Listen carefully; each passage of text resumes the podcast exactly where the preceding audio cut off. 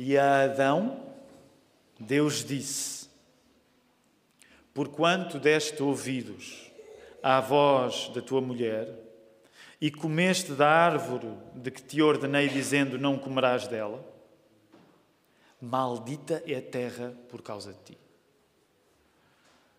Com dor comerás dela todos os dias da tua vida. Espinhos e cardos também te produzirá, e comerás a erva do campo.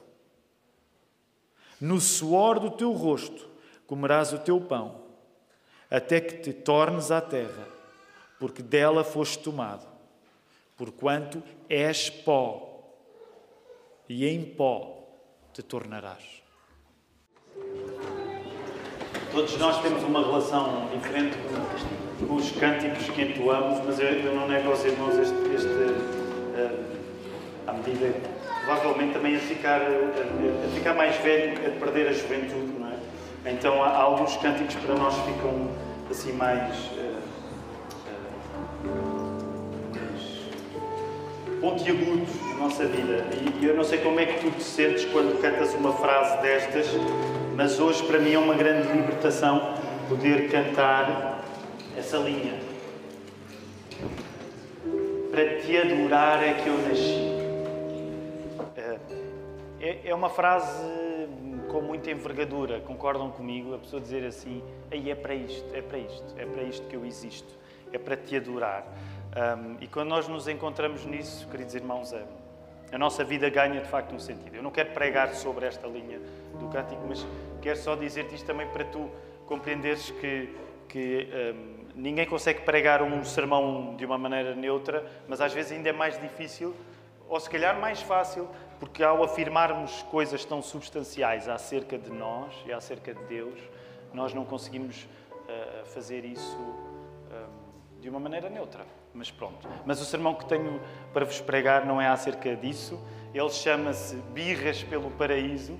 E curiosamente, Deus sabe o que faz. Um, eu creio que todos conhecem a expressão birras. Uma coisa que disse no primeiro turno, Filipe, não sei se sabes, um, eu, eu, dizia no primeiro turno, explicava o que é que birra quer dizer e, e, não consegui evitar dizer que, dependendo do país, birra pode ter um significado diferente. Filipe, eu não sei se sabes, mas temos irmãos vindos da Espanha agora. Uh, e, e, a informação que eu tenho é que birra em Espanha quer dizer cerveja, certo? Então deixem-me dizer, queridos irmãos, não é isso, ok? Para muitos de nós, nós não nos importaríamos de um sermão chamado Birras pelo Paraíso.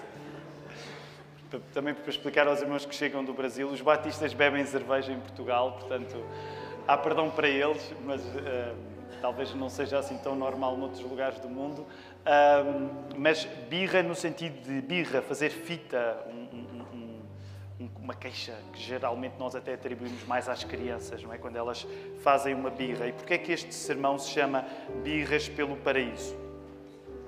Ele chama-se Birras pelo Paraíso porque parte de um pressuposto. Se nós não encontrarmos cá dentro, dentro de cada pessoa, a origem do mal que vemos fora de nós, se nós não reconhecermos dentro de nós a origem do mal que vemos fora, nós vamos ficar crianças birrentas, exigindo desta vida a perfeição que ela nunca nos dará. Isso significa que não é possível ser cristão sem aceitar a responsabilidade pelo mal que nós fazemos. E nós acreditamos que, apesar disso ser difícil, nós responsabilizarmos-nos pelo mal que nós fazemos, nós acreditamos que isso é uma bênção de Jesus na nossa vida.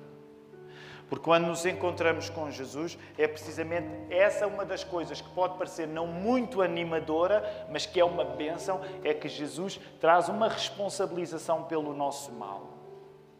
E quando nós nos responsabilizamos pelo mal, nós podemos dizer desta maneira que começamos a viver o início do céu em forma de perdão. Portanto, a mensagem que te quero pregar nesta manhã é acerca do início do céu que tu deves começar a viver através do arrependimento através do perdão de Deus. Para que esta mensagem seja pregada da maneira certa, nós precisamos de Deus. E é por isso que nesta hora vamos interceder por este mesmo momento de pregação. Vamos orar. Querido Deus, nós agradecemos-te este dia aqui. Senhor, uma vez mais nós queremos que tu nos lembres, Senhor, nós pedimos que tu nos recordes que estar aqui é fazer parte de um povo que aqui se reúne na, na Lapa. Agradecemos pelo primeiro turno, porque a igreja já se encheu no primeiro turno e agora volta a encher-se para um segundo turno. E sabemos que isto não é acerca da igreja da Lapa, afirmamos isto em oração. Isto é acerca do povo que tu estás a resgatar para ti, que acontece esse povo aqui na cidade de Lisboa, fora de Lisboa, fora de Portugal, pela Europa fora, por todo o mundo. Tu estás a resgatar todas as coisas para ti e faz isto até uma escala planetária, uma escala de todo o universo. Esta é uma história muito grande e nós queremos fazer parte dela porque tu nos tens chamado até à tua presença. E na tua presença, com a tua palavra aberta, nós pedimos, Senhor, dá-nos o conhecimento de que nós precisamos, o discernimento de que nós precisamos.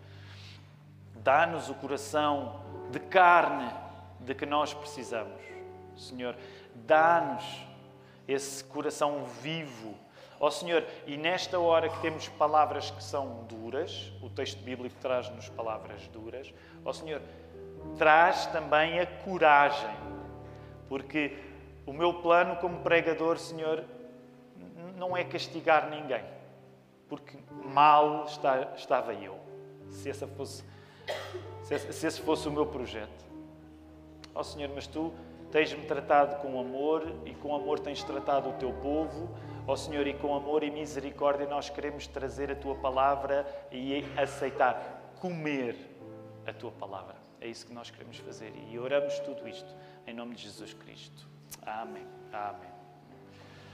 Vamos voltar, queridos irmãos, à palavra. Volta aí a colocar eh, os teus olhos no texto bíblico, muito ajustadamente.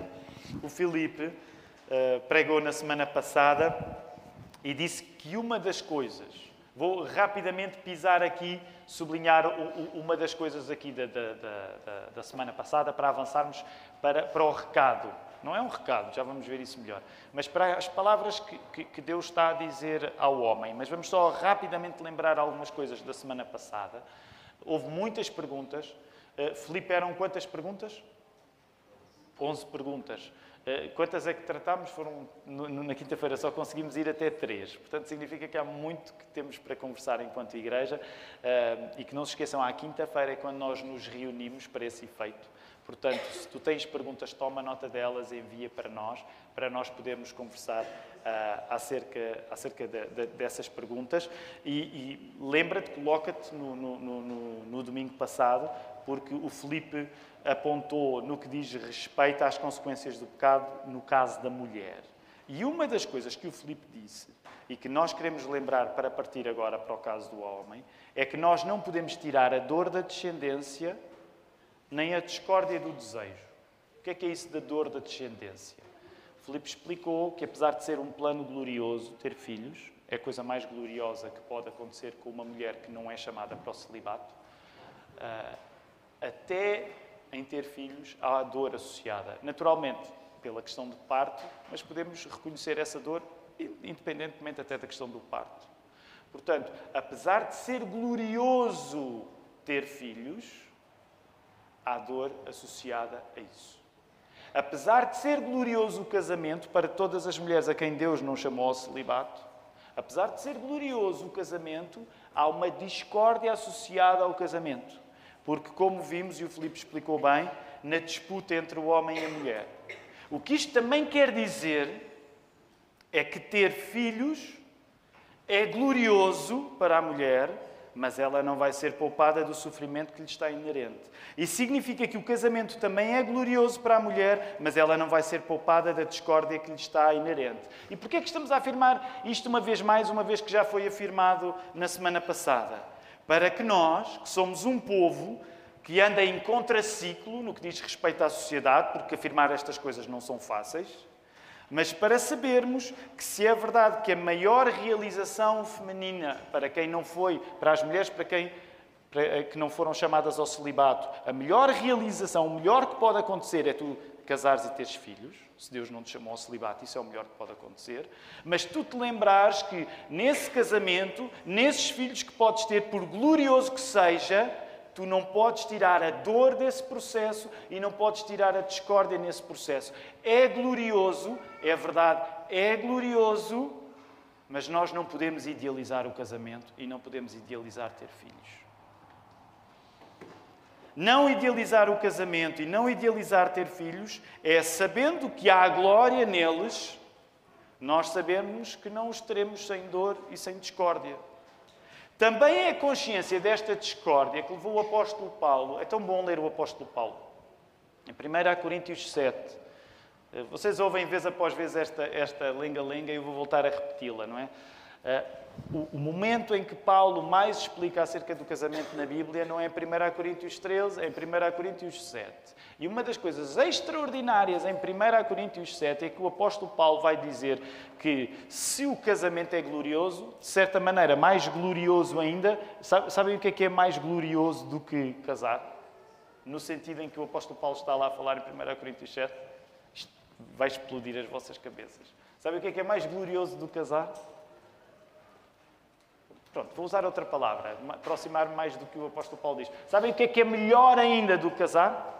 Segundo o apóstolo Paulo na Bíblia, isto vai, sério, isto vai revolucionar a vossa vida. Sabem o que é que é melhor do que casar, segundo o apóstolo Paulo? É não casar. Se têm dúvidas, vão lá e leem o verso 8, 27, 28, 32 a 35 e 38. Porquê é que é importante dizer isto? Precisamente porque faz parte desta conversa que nós, durante as últimas semanas, os pastores estavam a ter na preparação destas mensagens.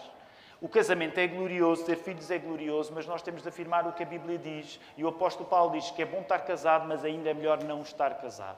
E se alguém perguntar, oh Tiago, mas então fica um bocado difícil de compreender, porque geralmente nós esperamos que sejam os cristãos a defender a família e os valores da família e a dizer que o casamento é uma maravilha. Se os cristãos começam a dizer que não estar casado é melhor do que estar casado, quem é que vai defender o casamento? Nós vamos defender o casamento. Nós vamos defender o casamento. Mas esse paradoxo está lá no texto bíblico. Portanto, se tu me perguntares, então, mas como é que tu deves, mas como é que tu consegues defender? Eu digo, eu, nem eu sei como é que eu consigo defender. Eu só digo isso porque a Bíblia diz isso.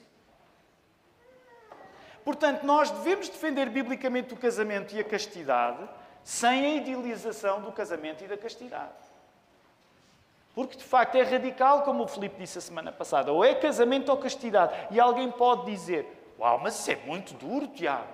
Pois é, mas é o que a Bíblia diz. Oh, Tiago, então, mas uh, eu sinto uma certa pressão quando venho à igreja, às vezes até por parte dos pastores. Sou solteiro, sou solteira e sinto uma certa pressão na igreja para não continuar solteiro ou solteira. Não tens de sentir pressão, de facto. Até porque se Deus não te chama ao casamento, não te aconteceu nada de errado. E deixa-me dizer isto, porque nem sempre temos a oportunidade de dizer isto. Se tu não estás casado, não há nada de errado contigo. Porque se Deus te chamou a ficar solteiro, não há nada de errado. Tu até tens uma vida, segundo a Bíblia, melhor do que a pessoa que está casada.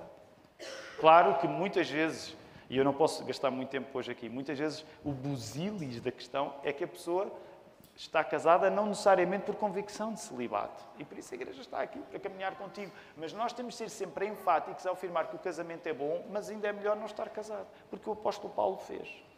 Isto também significa que nós não somos chamados a idealizar o que o casamento é, porque desdializado ficou em Gênesis 3. Compreendes o que eu te quero dizer? Não tens um casamento idealizado na Bíblia. Permite só uma nota à parte, não faz parte da mensagem. Isto agora é uma questão de preferência, tu não tens de ter as minhas preferências. Se tu já fizeste a formação para o casamento aqui na igreja, e ela existe, uh, e ela é dada a todos os que são membros da Igreja da Lapa, tu já me ouviste dizer isto, eu e a Ruth dizemos isso muitas vezes, não somos só nós que fazemos essa preparação, Os Bustrums, os Sousas também se envolvem nessa preparação para quem vai casar. Uh, mas uma das coisas que nós dizemos muitas vezes, pelo menos digo mais eu, se calhar é uma questão mais pessoal, é que sabes qual é o problema às vezes de um casamento bonito demais? É que um casamento demasiado bonito às vezes torna-se um casamento um pouco mentiroso. Porque não é esse tipo de beleza que tu vais encontrar a partir do dia seguinte. Agora, não me entenda mal, eu não estou a dizer faz um casamento feio por causa disso. Mas cuidado com a idealização do casamento. E hoje em dia os casamentos estão tão hollywoodizados que a desilusão vai ser muito grande depois.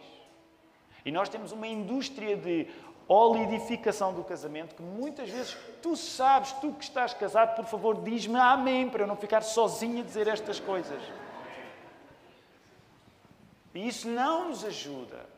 Porque pode não ser a nossa vontade, mas significa que nós idealizamos o casamento. E a Bíblia chama-te a valorizar o casamento, mas a não idealizar o casamento. A Bíblia chama-te a tu valorizares teres filhos, mas tu não idealizares teres filhos. E, no entanto, muitas vezes a nossa comunicação é uma olidificação de ter filhos e de estar casado. Isso é mentira. Não há Hollywood nenhum a acontecer quando tu estás casado ou quando tu tens filhos. Aliás, deixa-me dizer-te uma coisa, já te devia ter dito, ela não está aqui tomada nota, mas que é, à medida que tu fores colocando os olhos neste verso, e já lá vamos voltar, uma das coisas que eu te vou pedir é que tu restituas ao texto o tom do texto. E o tom do texto, lembra-te uma vez mais, porque o Filipe pregou acerca disto na semana passada, o tom do texto é um tom de castigo. O que significa quando tu chegas a este texto e diz assim, no verso 17, e Deus disse para o homem, porque deste ouvidos à voz da tua mulher. Tu tens de imaginar, talvez isto te ajude a compreender o texto melhor, tu tens de imaginar que estás com, com, com com cautela, obviamente, porque nós não sabemos colocar-nos no lugar de Deus, mas tu tens de imaginar que o que está a acontecer aqui é semelhante às ocasiões em que tu estás a dar um castigo, por exemplo, ao teu filho. Como é que tu falas quando estás a dar um, um, um castigo ao teu filho? Não deves falar irado, não deves castigar os teus filhos irado. Mas quando tu estás a dar um castigo, tu falas com um determinado tom. E é esse tipo de tom que tu tens de descobrir neste texto. Porque o que Deus está a dar é castigos mesmo. Ele está a falar mesmo nas consequências dos nossos erros.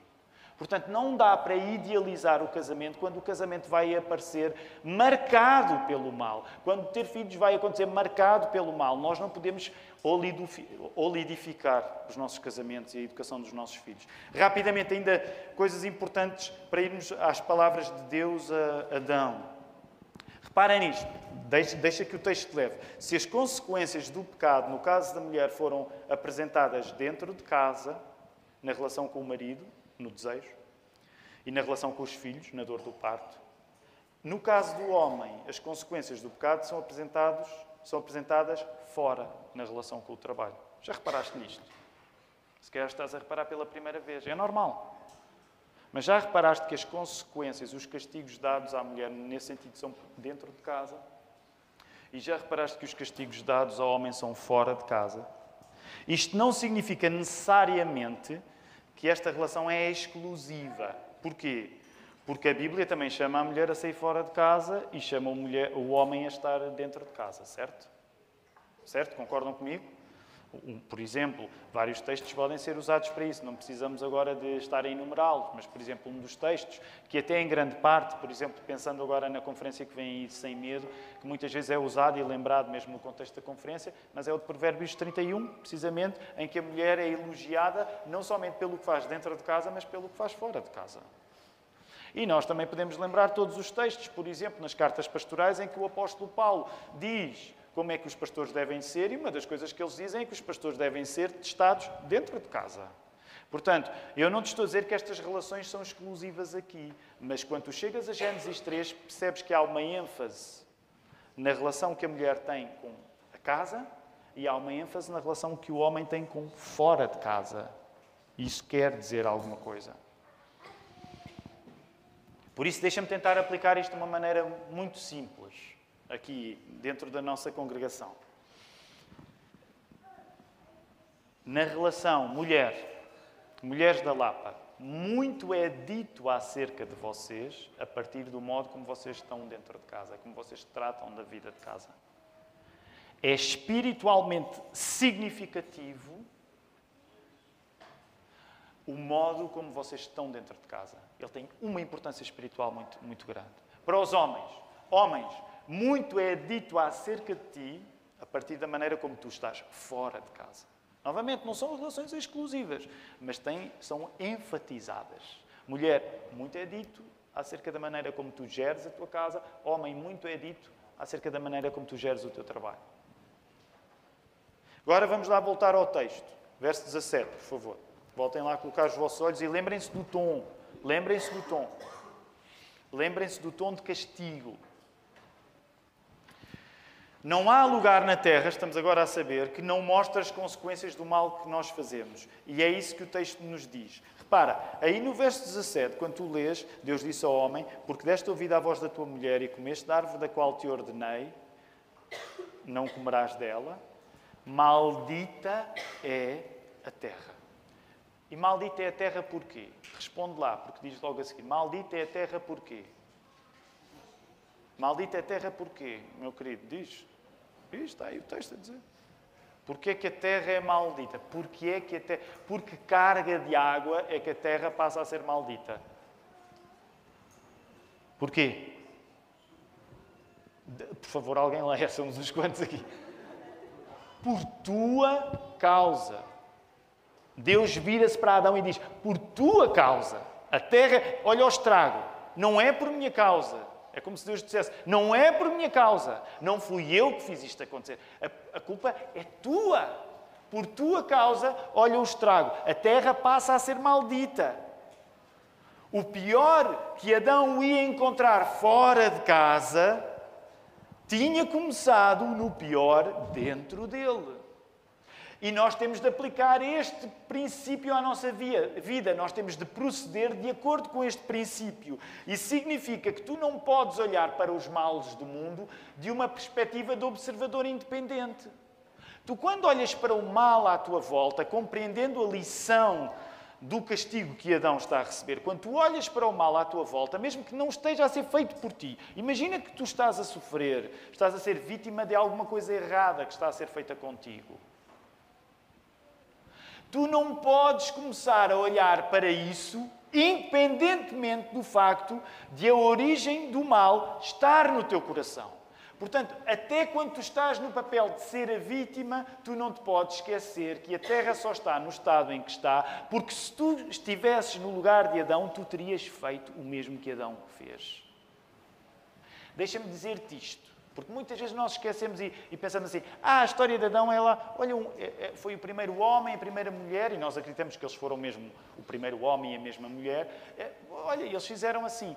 E nós esquecemos um, um princípio que chamamos um, um, princípio federativo, se quisermos, que é um princípio de representação. O que a Bíblia quer que tu percebes, e o apóstolo quer que tu percebas, e o apóstolo Paulo depois vai falar um pouco sobre isto, é que todos nós estávamos em Adão e Eva. Portanto, deixa-me dar este exemplo. Imagina que no paraíso, em vez de ser Adão e Eva, é o Tiago e Ana Ruth. Okay? Não imagines demais também, mas pronto, tu percebes a ideia. Se fosse o Tiago e Ana Ruth, o Tiago faria, cometeria os erros de Adão e Ana Ruth cometeria os erros de Eva. E que isto não te choque, porque daí em diante, se fosse o Filipe e a Rita, a Rita cometeria os erros de Eva e o Filipe cometeria os erros de Adão. Nós estávamos no primeiro homem, é por isso que vamos precisar do segundo homem que o apóstolo Paulo fala, que já não é o primeiro homem Adão, mas que é o novo homem que é Cristo. Portanto, se tu estivesses no lugar de Adão, tu cometerias os erros de Adão, e se tu estivesses no lugar de Eva, tu cometerias os erros de Eva.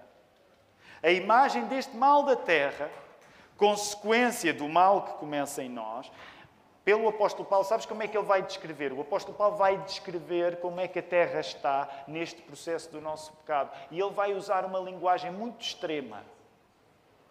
Na carta que escreveu à igreja em Roma, no capítulo 8, no verso 22.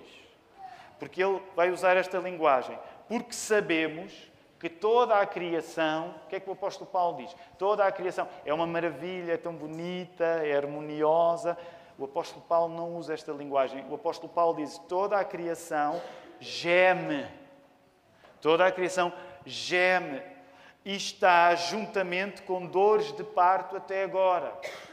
Filipe já falou no parto na semana passada. Eu não sei se, se algum de vocês, eh, ah, provavelmente, eh, e agora pensando até nos homens, hoje em dia é muito mais normal um homem assistir a um trabalho de parto. Eu assisti ao trabalho de parto de todos os nossos filhos. É verdade que os trabalhos de parto, como o Filipe notou a semana passada, não são iguais hoje, porque há uma epidural que acaba por eh, ser útil. É verdade, por exemplo, à medida que os filhos foram nascendo, houve epidurais que deram mais resultado do que outras, no caso da, da Ruth, mas quem assiste a um trabalho de parto é, não esquece. Pois não, sou eu o único homem que não esquece. Geralmente não esquece, fica, fica lá. Porque aquela experiência não está nada distante, mesmo com as anestesias que nós hoje possamos ter, não está nada distante desta linguagem que nos parece extremada do apóstolo Paulo e, e em Gênesis 3. Agora repara, segue o, o, o, segue o ritmo do apóstolo Paulo quando ele usa esta linguagem tão forte. Sabemos que toda a criação geme e está juntamente com dores de parto até agora. A terra está num estado de aflição tal, por nossa causa, que é como uma mãe a dar à luz. Ela sofre que se desunha. Logo, logo, se o mal da terra, por nossa causa, se vê em a terra sofrer como uma mãe a parir, devemos encaixar-nos nos problemas da terra muito antes de nos julgarmos a solução deles. Vou voltar a repetir esta ideia. Se o mal da terra, que só existe por conta do nosso pecado, se vê em a terra poder ser descrita como uma mulher a parir, a parir dolorosamente, e, e, o verbo parir é o verbo técnico, ok? É o verbo acertado para usar aqui. Se se vê nesta imagem de uma mulher a dar à luz, tu, antes de achares que és a solução, tu tens de te ver como o problema. Tu tens de te ver a ti próprio como o problema. Geralmente, nos dias que nós vivemos, a ecologia faz-nos querer ser a solução.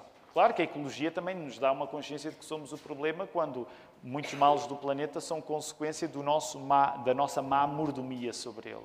Mas uma das coisas que eu quero que tu reflitas é a ecologia faz-nos querer ser a solução para os problemas do planeta, mas a teologia faz com que reconheçamos em nós a origem deles. E nós temos de juntar estas duas disciplinas, a teologia e a ecologia.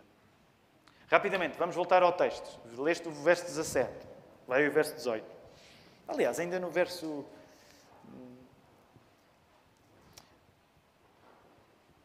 No final do verso 17, ainda. Maldita é a terra por tua causa. Com sofrimento comerás dela todos os dias da tua vida. Há uma cadência muito interessante no texto, tem graça até.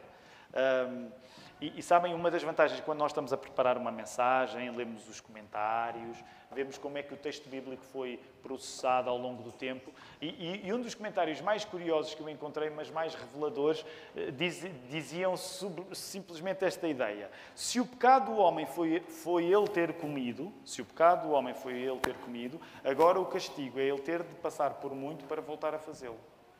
Já tinhas pensado nisso? O pecado foi aquela, aquele fruto foi comido e não devia ter sido comido. Agora o homem vai passar muito para voltar a comer. Tão simples. Outro comentarista diria uma coisa engraçada, dizia uma coisa engraçada que eu nunca tinha pensado nesse sentido, porque lá está, não são categorias exclusivas, mas é onde a mulher sofre com crianças, o homem sofre com comida. Nunca tinha pensado nisto.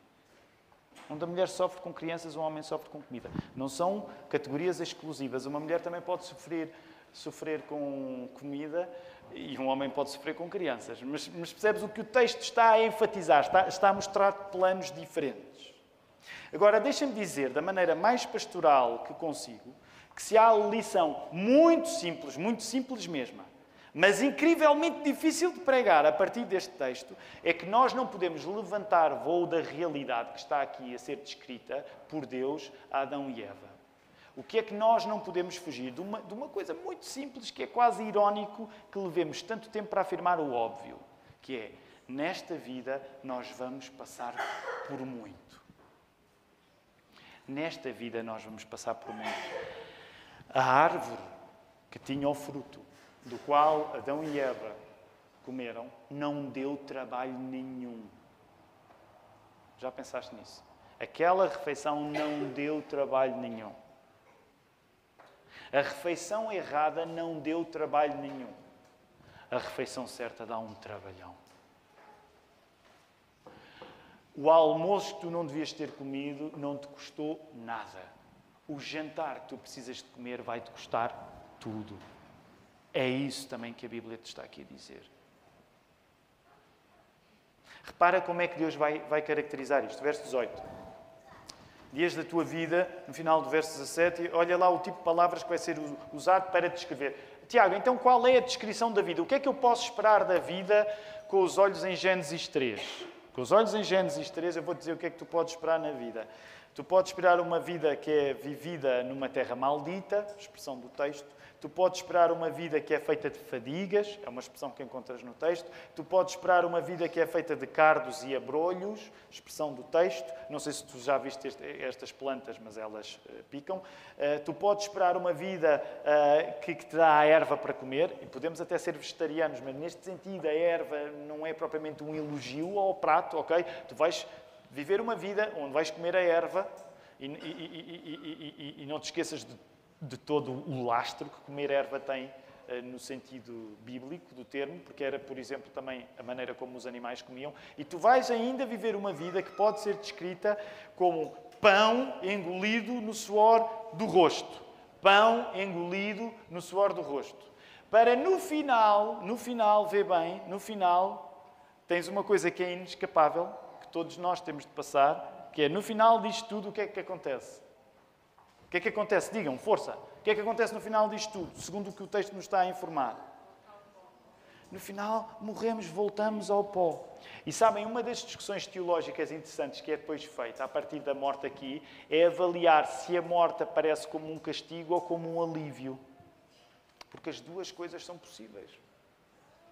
Porque, de facto, uma das coisas que o texto está a dizer é que isto vai ser tão difícil que chega uma altura em que morrer é um alívio.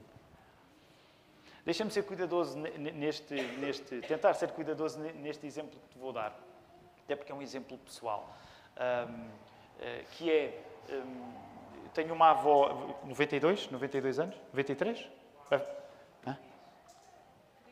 93 anos, exatamente. A minha avó tem 93 anos, a minha avó paterna está num lar. Não precisas concordar comigo acerca do que eu vou dizer. Eu acho que, que, que, uma das piores coisas que acontece com as pessoas velhas hoje em dia é que elas, nós estamos tão preocupados com a saúde delas, sobretudo por causa do Covid, que, que lhes estamos a dar os piores anos possíveis para terminar a vida, porque com todos os cuidados é, é, é, visitá-la é muito complicado e então parece que, que, esse é um grande valor para nós, é que os nossos velhos morram saudáveis, como se isso fosse uma coroa qualquer. Mas pronto, isto para dizer, ela está a passar anos complicados porque uh, eh, AVC e, e, depois tem problemas de, de, de, de rins e, e, e, a vida dela atualmente é, é, é um, é um corrupio de entradas no lar e no hospital. E ontem as minhas irmãs foram visitá-las, eu não pude ir, ela é da Marinha Grande, a minha avó está lá num lar, e, e filmaram uns vídeos com a minha avó. É, a minha avó é assim uma, uma senhora assim com uma fibra, se ela começa a falar aquilo... Uh, se calhar tu tens uma avó assim também, mas que é... Há um aspecto meus queridos irmãos, chega uma altura, e eu quero dizer isto porque, por exemplo, nós, nós somos uma igreja, graças a Deus por isso, mas nós somos uma igreja demasiado, demasiado jovem e nós julgamos que vamos sempre viver uma vida agradável. Chega uma altura em que aquilo que nós estamos a fazer aqui já não é nada. Já não é nada. Isto não é a favor da eutanásia, obviamente, mas tu percebes o que eu quero dizer. E esta é a vida que nos é dada para viver. Chega uma altura em que isto é tão ruim que ir embora é o melhor que nos pode acontecer. É o melhor que nos pode acontecer. A minha avó já está nessa fase. Em que sempre que a saúde dela fica mais periclitante, o que ela diz, o que é que eu estou aqui a fazer, de facto. E é por isso que o próprio salmista dizia, chega uma altura, é um enfado. Agora, porquê é que eu te estou a dizer isto? Graças a Deus somos jovens pela saúde que temos, graças a Deus pelas bênçãos que Deus nos dá. Mas uma das coisas que eu te quero dizer com a Bíblia aberta é como é que nós podemos, enquanto cristãos, enganar-nos a nós e aos nossos filhos que educamos com expectativas de vivermos aqui um paraíso. Isto não vai ser um paraíso porque o paraíso era o lugar de onde Adão e Eva estavam a ser expulsos. E nós não vamos voltar ao paraíso pela nossa própria força. Logo, uma das coisas que eu te quero dizer, sobretudo pensando também em ti que tens filhos, é que tu não podes educar os teus filhos na expectativa de que a vida é um paraíso. Tu não precisas de tornar a vida um castigo desnecessário para os teus filhos, ok? Concordamos nisso. Mas tu não podes educar os teus filhos a à espera de que esta vida lhes seja fácil, porque só precisas de começar a Bíblia e chegar ao capítulo 3 disto tudo. Já, olha lá, comparem lá. Olha lá, tão fininho, olha lá, tão grosso. No fininho, tu já sabes que isto vai ser difícil, mas tu vives o grosso da tua vida a querer ensinar os teus filhos que ele vai viver no paraíso. Ele não vai. Só precisas ler isto para saber esta vida vai ser difícil. Como é que tu podes educar o teu filho a achar que ele vai ter uma vida fácil? Olha lá, vai ser assim de sofrimento. Se ele tiver isto de paraíso, já vai ser bom. Sei que esta analogia não é necessariamente uma analogia muito. Acho que correu bem, mas. Percebes? Percebes o que eu te estou a dizer? Vivermos na expectativa de que esta vida é um paraíso é a perspectiva de quem nada vê em Gênesis 3. E sabes, este foi o primeiro sermão desta série, agora que estamos a chegar ao fim. Lembras-te? Nada vês sem Gênesis 3.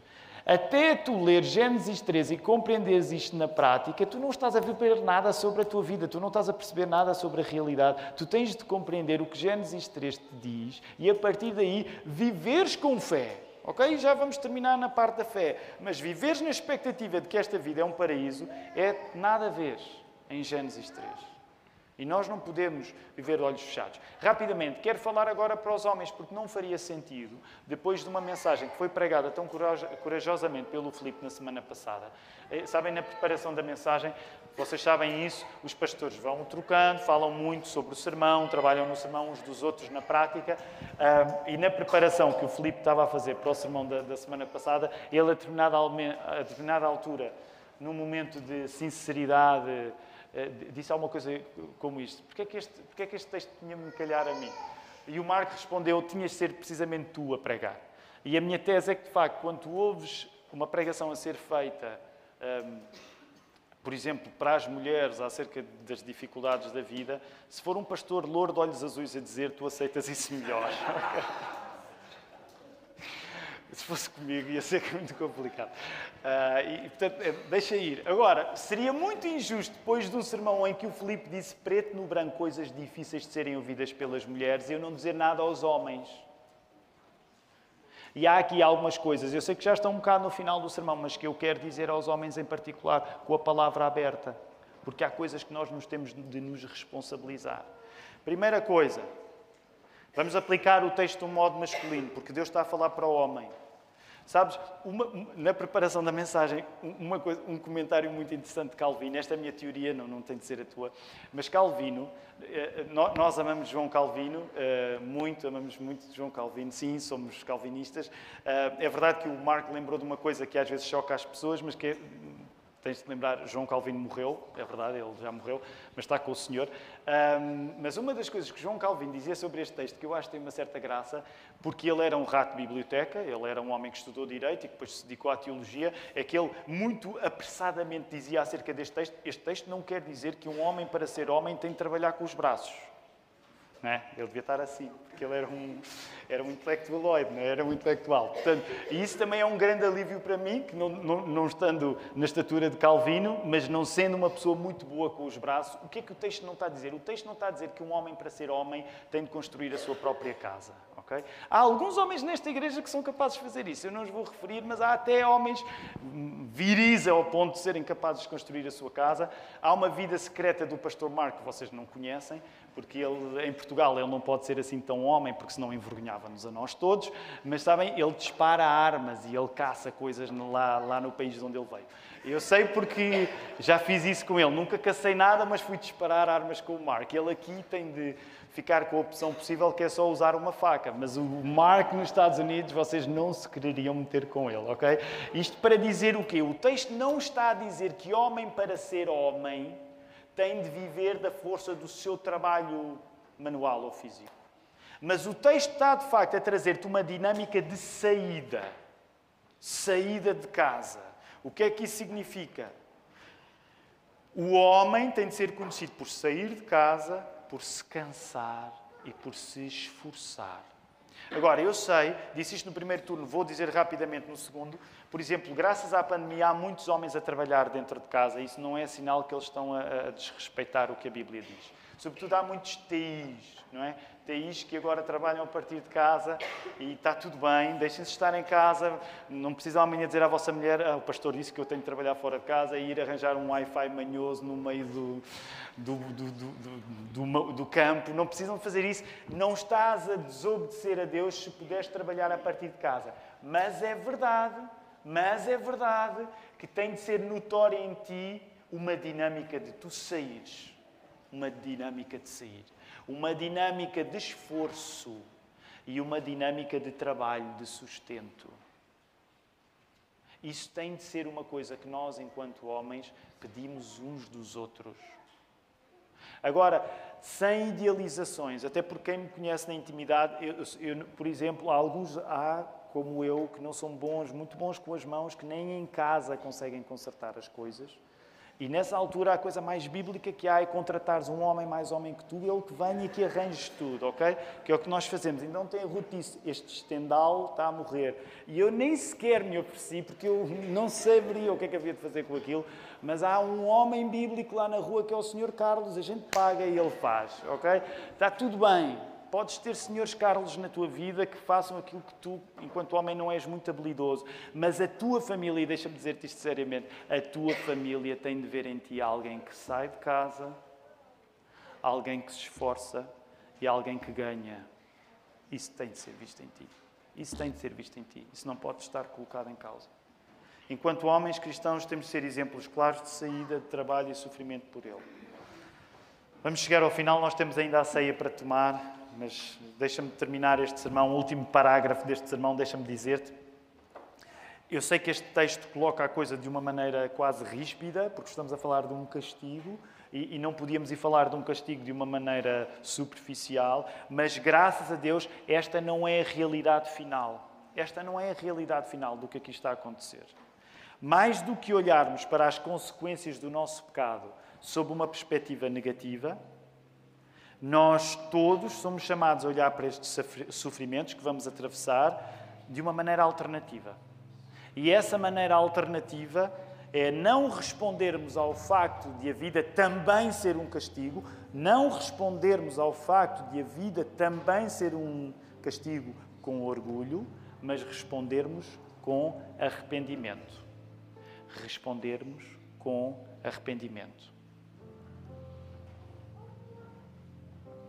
Quando tu assumes a responsabilidade pelo mal, tu passas a ter no juiz um advogado.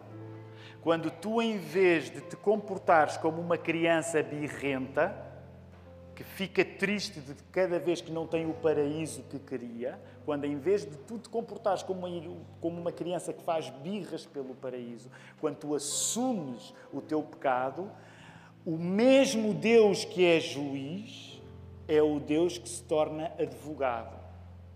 Deus é Pai, Filho e Espírito Santo. Deus Pai, de facto, é figura de julgamento, mas Ele sendo Deus Pai, Filho e Espírito Santo, tu encontras em Deus Filho a figura do advogado. Portanto, quando tu não vives exigindo que a vida te dê o paraíso do qual Adão e Eva foram expulsos, mas quando tu vives a assumir o mal que fazes, então tu encontras perdão. E a vida deixa de ser só castigo. Gastámos muito tempo a falar de castigo, mas eu quero dizer que a vida não é só castigo. Concordas comigo? A vida não é só castigo. A vida é uma oportunidade de nós sermos abençoados pelo dom da salvação, pelo dom da santificação e, como diz aquele velho hino, de nós contarmos as bênçãos, conta quantas são. No outro hino, nós falamos chuvas de bênçãos. Portanto, esta vida não tem de ser o vale de lágrimas, que também é, mas ela tem mais. Reparaste que no Salmo 30, um dos textos que foi lido é a alegria vem pela manhã. Reparaste que num dos textos que foi lido em João 21, tinhas aqueles discípulos a, a passar fominha até que Jesus chega e eles encontram peixe eles, peixam, eles pescam 153, não, não, 153 peixes, Portanto, o que Jesus traz para ti é a consciência que de facto há uma dimensão de castigo nesta vida, mas quando Cristo entra na tua vida, o castigo é tomado por Ele mesmo, para que tu não tenhas de o padecer, mas por Ele tenhas uma vida nova. Que aqui ainda é marcada por essas coisas más, mas que já foi iniciada para o verdadeiro paraíso, os novos céus e a nova terra, onde nós nos encontraremos com Ele. Não é um caminho fácil, queridos irmãos, mas é o caminho certo. E é por isso que nós vamos celebrar este mesmo caminho certo, comendo o pão e bebendo o vinho. Que o Senhor nos ajude.